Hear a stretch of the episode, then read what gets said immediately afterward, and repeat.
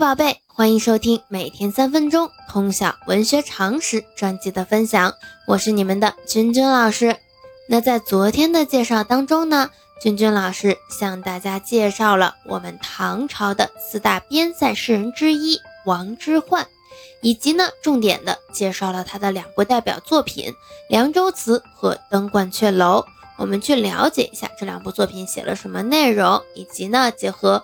作者的一些诗歌的创作特点，我们去了解就可以了。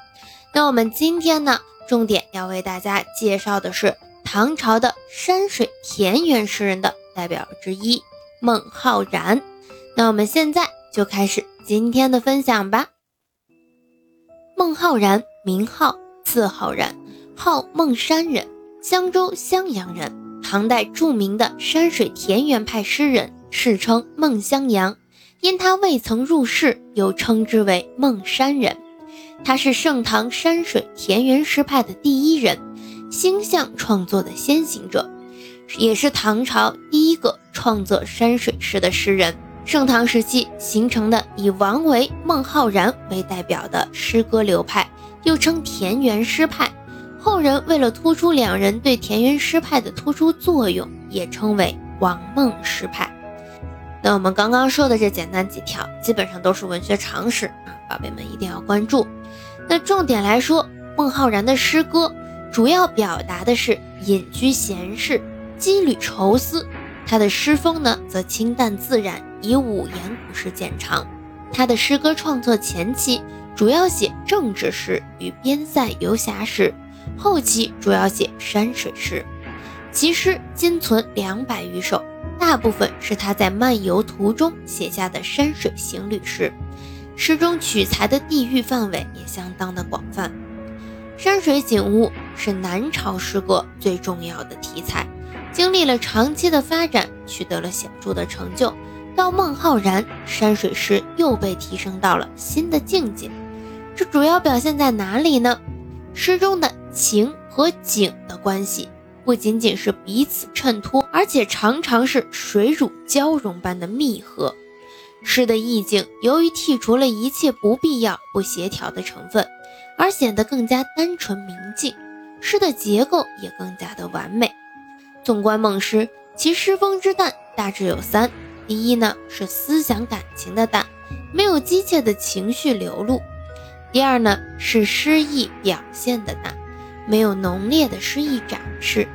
第三是语言色彩的淡，既没有绚丽色彩的描绘。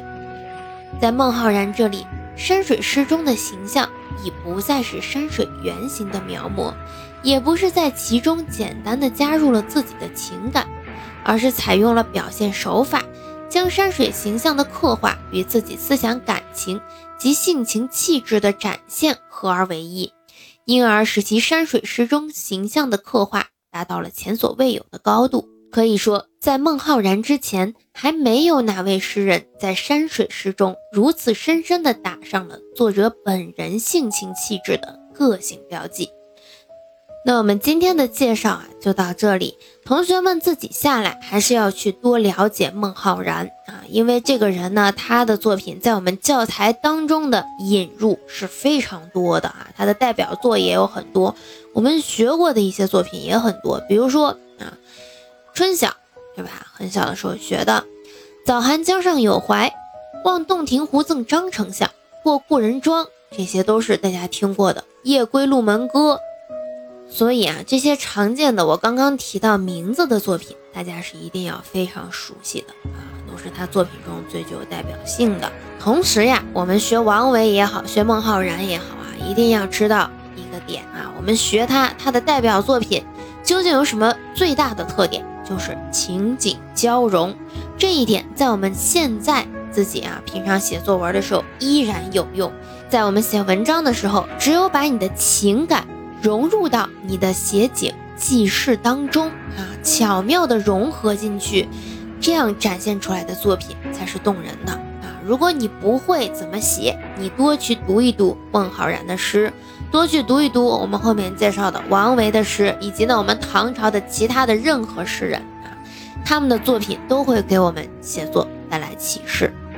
我们不能光看这个字数多少，这个篇幅长短啊，更多的是去学习它里边的一些写作手法啊，一些写作的方式方法，这个对我们是更有帮助的。那我们今天的分享就到这里，喜欢咱们节目的可以长期关注老师的喜马拉雅号，我们明天见。